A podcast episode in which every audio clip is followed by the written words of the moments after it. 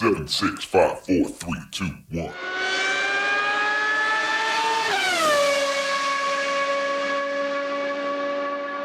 Herzlich willkommen zu Formel 1, dem Podcast mit Christian, einem spanischen Formel 1-Fan. Und mit Frank, einem deutschen Formel 1-Fan. Wir sprechen über den großen Preis von Mexiko 2023. Christian, wie fandest du das Rennen? Also wahrscheinlich besser als die Mexikaner und als äh, Perez. Ähm, das wird so sein.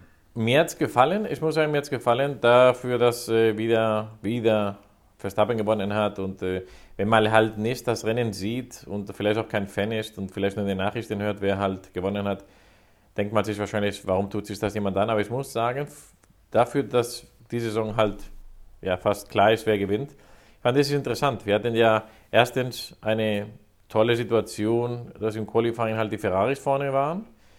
Ähm, dass obwohl jeder schon wusste, dass die dann in der Rennpace wahrscheinlich das nicht, oder wahrscheinlich, das wusste jeder, dass sie es nicht schaffen werden, vorne zu bleiben. Aber es war schön, dass die beiden vorne waren. Dann war es auch interessant, dass äh, teilweise, also durch die rote Flagge und äh, Neustart, nicht fliegender, sondern ein richtiger normaler Start, es wieder spannend wurde. Es war spannend auch, ich, ich fasse jetzt ein bisschen zusammen, aber du hast ja gefragt, wie ich es gefunden habe. Ich fand auch toll, dass äh, Ferrari eine andere Strategie versucht hat und mehr oder weniger auch funktioniert hat. Ich weiß am Ende, das Ergebnis ist jetzt nicht so toll, aber du, du hast was versucht. Du hast, äh, es war nicht ganz schlecht, es ist nicht ganz in die Hose gegangen und am Ende hattest du noch äh, Pech im, oder Glück in Unglück äh, mit, dem, mit, dem, mit der roten Flagge und so. Also ich fand es generell ein interessantes Rennen. Ja, stimmt. Ich fand auch, es war über weite Strecken sehr spannend zu sehen. Gebt dir recht, es war schön, die beiden Ferrari vorne zu sehen, auch wenn Max Verstappen das gleich am Start mehr oder weniger klar gemacht hat. Hamilton hatte eine sehr gute Pace mit dem Mercedes, hat für sich das Optimum rausgeholt. Zwischendurch hatten ein paar Leute, glaube ich, Hoffnung, dass er Max Verstappen gefährlich werden könnte, aber ich hielt das immer für unrealistisch. Ich denke, das war klar, dass Max Verstappen unter normalen Umständen auch hier gewinnen würde. Aber Lewis Hamilton ist aus meiner Sicht fehlerfrei, souverän auf sein bestmöglichstes Ergebnis auf Platz 2 gefahren. Und die Ferrari dahinter mit Leclerc und Carlos Sainz können sich auch nicht beschweren. Das war für die beiden auch das Beste, was drin war. Ein bisschen kritisieren kann man dann in dem Zusammenhang George Russell, denn wenn Hamilton mit dem Mercedes ähm, auf P2 fährt, dann ist die Frage, warum wurde Russell nur Sechster? Und ähm, bei Russell muss man echt sagen, Momentan läuft es bei Mercedes tatsächlich eher für Hamilton. Also es ist jetzt nicht so, dass Russell da komplett neben der Spur wäre oder jedes Wochenende irgendwelchen Mist bauen würde. Das nicht. Er liefert schon nach wie vor souverän ab, aber er ist eigentlich konstant nicht in der Lage, seinen Teamkollegen unter, unter Druck zu setzen. Oder wie siehst du das? Nee, da gebe ich dir recht, aber ich finde auch Sainz kann man auch mit von der Partie nennen, weil auch wenn jetzt, wenn du das äh, Klassement siehst, am Ende es vielleicht nicht danach aussieht. Aber er hatte, erstmal hatte er kein defektes Auto, das dürfen wir nicht vergessen, weil äh, apropos Chaos und schlechter Fahrer und schlechter äh, zweiter Fahrer ist Perez ein extra Thema, das wir wahrscheinlich auch noch darauf eingehen.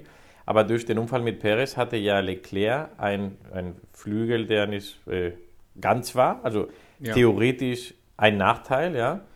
Und auch wenn das am Ende nicht so ein Nachteil war, anscheinend, wie es vielleicht hätte jeder denken sollen oder müssen, äh, hatte er das Auto, was nicht perfekt war. Und trotzdem ist Sainz nicht an ihn rangekommen, wurde nie gefährlich und musste auch noch mit Russell kämpfen. Also, weißt du, das, äh, ja, theoretisch hättest du an Leclerc rankommen müssen und im Normalfall mit dem gleichen Auto und den gleichen Fahrkünsten hättest du sagen müssen, du, mein Auto ist ganz, lass mich überholen, weißt du? Ja, und trotzdem ist Carlos Sainz derjenige, der in dieser Saison schon ein Rennen gewonnen hat, als einziger Nicht-Red Bull-Pilot, was Charles Leclerc dieses Jahr noch nicht geglückt ist. Ähm, aber du hast recht, ähm, Leclerc war selbst im leicht beschädigten Ferrari dieses Mal äh, nicht unter Druck von Carlos Sainz. Andererseits ist Carlos Sainz auch am Rennende mit nur vier Sekunden Rückstand hinter Charles Leclerc auf dem direkt dahinterliegenden Platz ins Ziel gekommen. Also so ganz riesig war der Unterschied nicht. Und bei Mercedes fand ich den Unterschied halt noch größer, wie gesagt. Also George Russell nur Sechster. Und ähm, in der Startaufstellung hatte sich das ja auch schon gezeigt. Hamilton von 6 losgefahren, Russell von 8 losgefahren, Piastri dazwischen. Und das ganze Rennen über äh, hatte Hamilton eigentlich immer so ein bisschen die Nase vorn. Ja, also ich weiß nicht, ob die jetzt eher, also dass, dass äh, Hamilton der Nummer 1 Fahrer ist bei, bei Mercedes, glaube ich, ist wahrscheinlich sogar vertraglich oder wenn nicht inoffiziell klar. Und das war halt komisch, dass es am Anfang der Saison nicht so war von den, von den Ergebnissen her.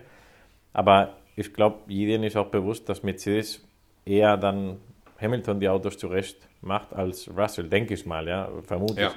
Und das würde halt erklären, dass jetzt der Unterschied wieder gekippt ist oder wie er sich gedreht hat. Du siehst ja auch, ich meine, letzte Saison war es ja genauso. Es fängt an, wo das Auto halt noch nicht so stabil ist, weil es Änderungen gibt und dann ist irgendwie Russell teilweise vorne und dann, wenn die Saison weitergeht, das weiterentwickelt wird und wahrscheinlich halt die Wünsche der Fahrer mehr oder weniger einge eingegangen wird, dann kommt wieder Hamilton zurück. Und wahrscheinlich ist irgend sowas der Fall. Also mhm. äh, ich, ich saß auch, das war schon sehr komisch, dass ein Russell wirklich Probleme hatte und Hamilton, wie du gesagt hast, teilweise äh, dir das Gefühl übermittelt hat, dass er eventuell sogar an Verstappen drankommen kann. Ich glaube da, dass Verstappen auch schon mittlerweile viel spielt. Ich glaube auch, dass, also ich weiß es nicht, ja, aber wenn ich äh, Red Bull wäre, ich würde überhaupt nicht mehr das Auto weiterentwickeln von diesem Jahr, wozu auch. Du hast alles gewonnen, es bringt dir überhaupt nichts mehr. Okay, Verstappen würde es ärgern, wenn er ein Rennen am Ende der Saison oder zwei Rennen nicht mehr gewinnt, weil das Auto nicht mehr so das beste Top-Auto ist. Ja. Aber das kann eigentlich Red Bull egal sein. Und dann kannst du auch sagen, Junge, wir arbeiten hier, damit du nächstes Jahr, sobald du ins Auto einsteigst, zwei Sekunden schneller bist als der, als der nächste. Ja. Und äh, die anderen Teams können sich das wahrscheinlich nicht leisten, weil die immer noch irgendwie einen Kampf entweder in den ja, wahrscheinlich ist das nicht so wichtig, aber jetzt für äh, Fahrer, weißt du, ob jetzt äh, der Hamilton vielleicht doch den Perez äh, besiegt oder nicht, aber vor allem wegen der Konstrukteursweltmeisterschaft, da gibt es ja viele, die hin und her noch schwanken können, das geht um viel Geld. Und es gibt Teams, die da wahrscheinlich noch in diesem Jahr das Auto entwickeln. Und wahrscheinlich hat Red Bull keine Not mehr. Und äh, wenn sie jetzt der Unterschied für uns, weil ich meine, wir haben uns auch gefreut, auch letztes Rennen, dass der Unterschied immer weniger wird, Wer weiß, ob das jetzt nicht so ist, einfach weil Red Bull einfach gar nichts mehr macht und äh, die anderen sich sehr viel Mühe geben, weißt du? Ja, absolut, gebe ich dir recht. Aber ähm, du hast es gerade selber schon erwähnt, Red Bull hat zwar theoretisch alles gewonnen dieses Jahr, aber ein Ziel haben sie noch und das ist in der Fahrer-WM Platz 1 und 2 nach Hause zu fahren. Also den Doppelsieg in der Fahrer-WM. Und da liegt Sergio Perez momentan mit 240 Punkten, mit 20 Punkten Vorsprung vor Hamilton zu 220 Punkten. Und diese 20 Punkte bei äh, jetzt noch drei verbleibenden Rennen, äh, die sind tatsächlich interessant. Und ich glaube, das will Red Bull auf jeden Fall noch schaffen. Also für Sergio Perez ist der P2 in der Fahrer-WM dieses Jahr schon noch ein absolutes Ziel. Und äh, man muss echt sagen, so wie er im Moment fährt, wird das nichts. Es war eigentlich ein gutes Wochenende für ihn. Er war im Qualifying nur knapp hinter Max Verstappen, was die Zeit angeht, hatte nur relativ kleinen Rückstand im Qualifying, aber hat es natürlich in Kurve 1 alles schon versaut. Also ich weiß nicht, wie du den Unfall gesehen hast, aber so wie Sergio Perez da eigentlich super gestartet ist, die Chance hatte beim Startplätze gut zu machen, nach vorne zu fahren und dann zieht er einfach in Kurve 1 nach rechts Richtung Charles Leclerc, lenkt einfach zu früh ein, hätte viel weiter außen bleiben müssen bei seiner Bahn und äh, ja, räumt sich da selber direkt in Runde 1 ab. Das war einfach, einfach wieder mal leider schlecht. Schlecht oder dumm? Also wenn das ein Rookie passiert, kann man das entschuldigen, ein Rookie. Wenn das ein Alonso passiert, würde ich sogar sagen auch, und ich erkläre das mal, weil du hast nichts zu verlieren. Du denkst du, wenn es funktioniert, bin ich der Held. Wenn es nicht funktioniert, ist ja egal. Was, ist doch, weißt du, weil ich habe sowieso, ich sowieso, es steht nichts mehr aufs Spiel. Vielleicht diese Saison ist gerade nicht das Beste. Ja, aber es gibt halt so Saisons, wo man halt sowieso nichts mehr hat und du, wenn es klappt, klappt und wenn nicht, dann die anderen haben mehr zu verlieren. Ja? Aber du bist vor, also in deinem Heim Grand Prix, du bist äh, theoretisch, sollte er unter Druck sein, sehr viel Druck, weil er halt äh, mindestens Platz 2 behalten soll. Das ist schon ein Armutszeugnis, äh, vor allem den Punkteunterschied zu, zu seinen Kollegen. Und dann gibt es so einen Start und statt zu sagen, naja, es ist sehr riskant, es, es ist einfach dummes Zeug. Ob du weißt oder nicht weißt, wer rechts ist, ich meine, du fährst ja hinten und du überholst ihn, ja, du, du siehst ja, wer, bei, wer da ist, ja. Dann lässt du nicht genug Platz. Es hätte auch so schief gehen können. Hätte er Platz gelassen. Auch ein Leclerc hätte sich ja bremsen können und ihn abschie ab, äh, also wegschieben können. Das hätte passieren können. Aber es war ja nicht mal so weit gekommen. Der, ist einfach, der hat einfach zugemacht. Und was ich schlimmer finde, du hast fast Leclercs Rennen versaut. Ja. Ja, also das ist für mich das Schlimmste, weil ja, schade für die ganzen Fans und so. Aber ganz ehrlich, du hast es selber eingebrockt und äh, Leclerc kann nichts für, er kann nichts machen. Und, und du hast ihm auch keine Chance gegeben. Es war auch kein Fehler mit dem Bremsen. Also du gehst außen rum, du machst zu und äh, versaust fast das Rennen von einer anderen Person. Also ich fand es wieder so, als das passiert ist, aber das kann doch nicht sein, wirklich nicht. Also es war schon, ja, keine Ahnung. Also was kann er noch machen, damit er gefeuert wird, denke ich mir manchmal. Was soll ich sagen? Ich gebe dir recht und ich habe auch, hab auch leider jetzt nichts zur Entschuldigung vorzubringen, außer halt, dass es Wochenende bis dahin für ihn tatsächlich ganz gut war und es bleibt jetzt wieder die Frage, wenn er da in dem Moment den Fehler nicht gemacht hätte, was wäre dann vielleicht für ihn drin gewesen? Was wäre dann vielleicht für ihn möglich gewesen? Die Frage ist müßig. Ähm, am, Ende, am Ende bleibt dieser Fehler und damit der frühe Ausfall und die Nullrunde in den Punkten, während eben Lewis Hamilton Zweiter wird und jetzt 20 Punkte in der WM nur hinter ihm ist. Und man muss klar sagen. Genau das ist der Punkt, Frank. Genau das ist der Punkt, weil hätte er das vielleicht nicht verursacht, den Unfall, vielleicht wäre er nicht Zweiter geworden, vielleicht wäre er auch nicht Dritter geworden. Aber höchstwahrscheinlich wäre er vor Hamilton gelandet. Höchstwahrscheinlich, denke ich mal, weil er ja vorne war im Start dann und ein Red Bull fährt und ja, warum nicht, ja? Aber so hat er, wie du sagst, äh, schlimmer, ja, schlimmer wäre es gewesen, wenn Hamilton noch gewinnt. Ja? Aber ja, er hat, glaube ich, sogar die schnellste Runde noch gemacht, Hamilton. Also, ja, äh, also nur noch schlimmer wäre gewesen, dass er gewinnt. Aber zum ja. Glück ist da ein Verstappen. Also, weil sonst wäre das wahrscheinlich auch noch passiert. Ja, und wie sieht es aus? Wie sieht es aus am Ende des Jahres bei dieser Überlegenheit, bei dieser Stärke des Red Bull? wenn auf einmal Sergio Perez nur Dritter wird in der Fahrer-WM und wenn äh, ein Lewis Hamilton plötzlich es echt schafft, sich den Vize-Weltmeistertitel noch zu holen. Das wäre für Lewis Hamilton grandios und für Sergio Perez irgendwie die absolute Blamage. Und ich habe mir auch schon mal gedacht, der einzige Grund, warum Sergio Perez dieses Jahr noch fährt, ist, dass Red Bull gerne P1 und P2, also den Doppel-Weltmeistersieg in der Fahrer-WM, gerne hätte. Das denke ich mir zumindest. Denn Red Bull, und wir haben das schon öfter erwähnt auch, Red Bull hat nie gezögert, in der Vergangenheit Fahrer auszutauschen. Mit einem Alex Albon, mit einem Pierre Gasly, auch mit Daniel Ricciardo, mit anderen Fahrern in der Vergangenheit. Die waren immer schnell dabei. Wenn jemand nicht performt hat, wenn jemand zu schlecht war, wenn sie das Gefühl hatten, jemand ist nicht so gut, wie sie es von ihm erwartet haben. Nick de Vries war das letzte Beispiel bei Alpha Tauri. Zack, ausgetauscht. Und mit Sergio Perez hat man sehr, sehr viel Geduld. Der performt wirklich nicht gut seit vielen Rennen hat eigentlich keine Ausrede und trotzdem bleibt man ihm irgendwie treu und unterstützt ihn weiterhin und ich traue dem nicht. Ich denke, das liegt wirklich daran, dass sie aus Prinzip jetzt versuchen, P1, P2 nach Hause zu fahren, aber ich habe große Zweifel, dass wir Sergio Perez nächstes Jahr noch im Red Bull sehen und ich denke, wenn er es jetzt irgendwie schafft, ein bisschen makaber ausgedrückt, aber wenn er es irgendwie schafft, in den nächsten drei Rennen, die noch verbleiben, diese 20 Punkte auch zu verspielen und tatsächlich den Vize-Weltmeistertitel verliert, dann steht er nächstes Jahr ohne Cockpit da.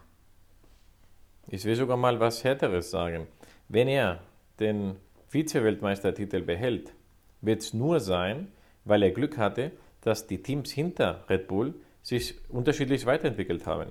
Wenn ein Alonso weiter so performt hätte, dann hätte er ihn schon längst überholt. Hätte Hamilton von Anfang an der Saison so performt wie da am Anfang Aston Martin, dann hätte ihn auch überholt, Hamilton, also ja. den Perez. Der hat nur Glück gehabt, dass bis jetzt sich äh, Alonso und dann Hamilton äh, ausgewechselt haben in der Verfolgung. Es ein, eine normale Entwicklung von den Autos, so wie normalerweise passiert, da hätte der Perez wäre jetzt schon längst nicht mehr Zweiter. Also wenn er es, über, wenn er es übersteht, wird nicht dank ihm sein, es wird dank dessen sein, dass die Teams unterschiedlich weiterentwickelt haben. Und äh, auch wenn er Platz 2 bekommt und keiner das jetzt so denkt, wie ich es gerade gesagt habe, dass es eher Schuld von der Entwicklung von anderen Teams ist, muss man auch den Unterschied zu seinen Teamkollegen sehen. Und das ist inakzeptabel. Das geht nicht. Ja, hast du recht. Und damit soll es aber genug sein heute mit der äh, Perez-Schelte, die wir hier heute äh, besprechen. Wenn wir noch mal kurz auf das, ähm, auf das Ergebnis des Rennens zurückkommen. Wir haben jetzt ein bisschen über die Spitze gesprochen. Daniel Ricciardo hat auch sehr gut ausgesehen. Ähm, der ist immerhin Siebter geworden, hat also äh, auch noch ein paar Punkte nach Hause gefahren. Und gar nicht lief es bei Aston Martin. Da sah es richtig, richtig mies aus. Lance Stroll und äh, Alonso am Ende beide ausgefallen. Nachdem da aber auch beide am Ende des Feldes quasi als Letzte rumgefahren sind. Also für Aston Martin wirklich ein verlorenes Wochenende und ich glaube inzwischen auch, nachdem sie so gut gestartet sind, eine verlorene Saison. Also man kann gespannt sein, ob sie nächstes Jahr in alter Stärke zurückkommen oder wie das da weitergeht. Ich weiß nicht, weil die, die Interviews mit Alonso sind äh, anders als von ihm bekannt, dass er halt immer dann gegen das Team schimpft und böse ist und so. Ich habe in den letzten Interviews nur gehört, wie er, er, sagt, dass er sich freut und ein Geschenk war, wie die Saison gestartet ist, dass keiner damit gerechnet hat und dass das, was jetzt halt passiert, eher das war, was er wohl erwartet hat am Anfang. Also dass es halt langsam hoch aufwärts geht und irgendwie komisch. Ich weiß nicht, ob das so eine Art ist, er wird alt und er will dann im Guten das Team verlassen hm. oder ob er wirklich äh, irgendwas Glauben schenkt, was eventuell Entwickler oder das Team ihm versprochen haben für die nächsten ja. Jahre, keine Ahnung. Weil es schon ein bisschen komisch. Wir kennen ihn ja, denn wenn was nicht läuft, wenn er, er wird, er wurde überholt von jedem. Wie du sagst, der ist als letzter gefahren. Hm. Der, der wurde, musste sogar am Ende den Stroll vorbeilassen. Also das, so kennt man den Alonso gar nicht, weißt du? Ja. Und entweder ist es schon, ja, äh, er gibt auf und wird in Guten gehen, weißt du, wenn du sowieso weißt, das ist zu Ende und äh, warum willst du jetzt im Bösen gehen, ja, dann, dann danke für alles und tschüss. Das ist eine Option. Das habe ich von keiner äh, Presse oder so gehört, sondern ist jetzt nur ein Gedanke, den ich jetzt hatte, weil er so entspannt wirkt mhm. und mhm. irgendwie in Frieden. Oder ob er wirklich äh, glaubt, dass noch was kommt für nächstes Jahr und dass die vielleicht schon gesagt haben, du, da sowieso nicht läuft, machen wir gar nichts mehr. Dieses Jahr müsst ihr halt rumgucken, wie es geht und äh, für nächstes Jahr werden wir auf jeden Fall am Start sein. Keine Ahnung.